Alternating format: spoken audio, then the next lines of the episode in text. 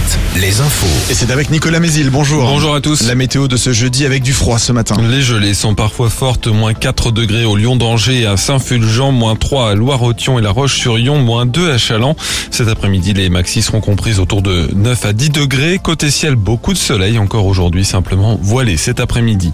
Un deuxième suspect interpellé dans l'affaire de la disparition de Leslie et Kevin. Ce jeune couple qui n'a plus donné de nouvelles après une soirée chez un ami fin novembre dans le sud de Sèvres.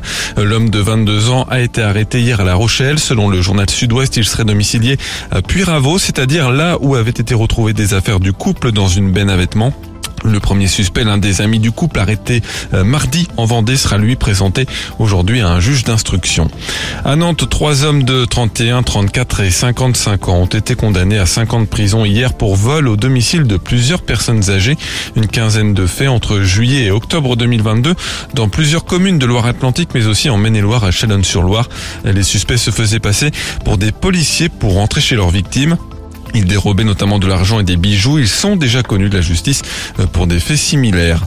L'État attaqué en justice par trois associations. Le planning familial, SOS homophobie, Ici, d'action veulent le contraindre, comme le prévoit la loi, à organiser au moins trois séances d'éducation à la sexualité chaque année à l'école. Selon l'un des derniers rapports à ce sujet, moins de 15% des écoliers et des lycéens affirment avoir eu accès à ces cours dans l'année scolaire et moins de 20% des collégiens.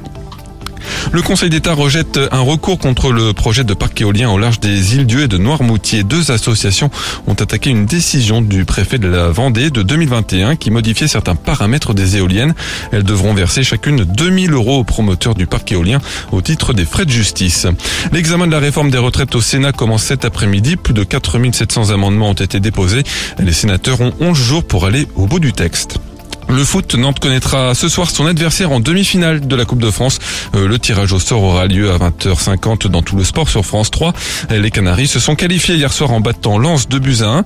Avec eux aussi dans le dernier carré, Toulouse, large vainqueur de Rodez 6-1 et Annecy tombeur de Marseille au terme de la séance des tirs au but.